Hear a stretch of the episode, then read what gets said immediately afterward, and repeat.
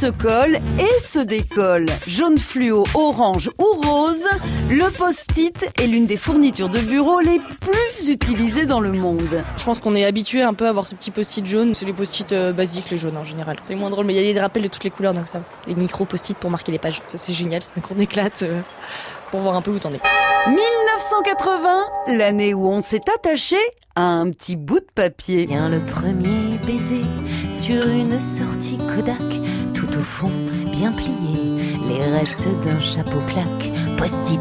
C'est tout le paradoxe du post-it. Coller sans vraiment coller. 1974, Saint-Paul, Minnesota. Post-it. L'ingénieur Spencer Silver cherche sans vraiment trouver. La colle ultra résistante sur laquelle il travaille n'aboutit pas. Pas de bol, sa formule est mise au placard.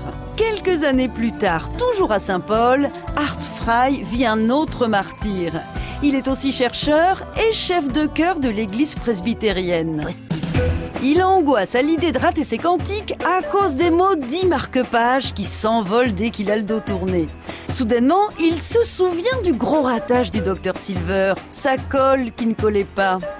Pour ses marque-pages, en revanche, ça pourrait coller. C'est une révolution. Même sur du papier. Mais le fin du fin, elle reste collée. Il ressort l'invention des oubliettes et invente le papillon repositionnable. Il ne reste plus qu'à vendre ce nouveau produit à des employés de bureau qui n'en ont pas encore besoin. De tout temps, pour se souvenir, les hommes faisaient ce geste-là. Aujourd'hui, ils font celui-là. N'oubliez pas, il s'appelle post-it.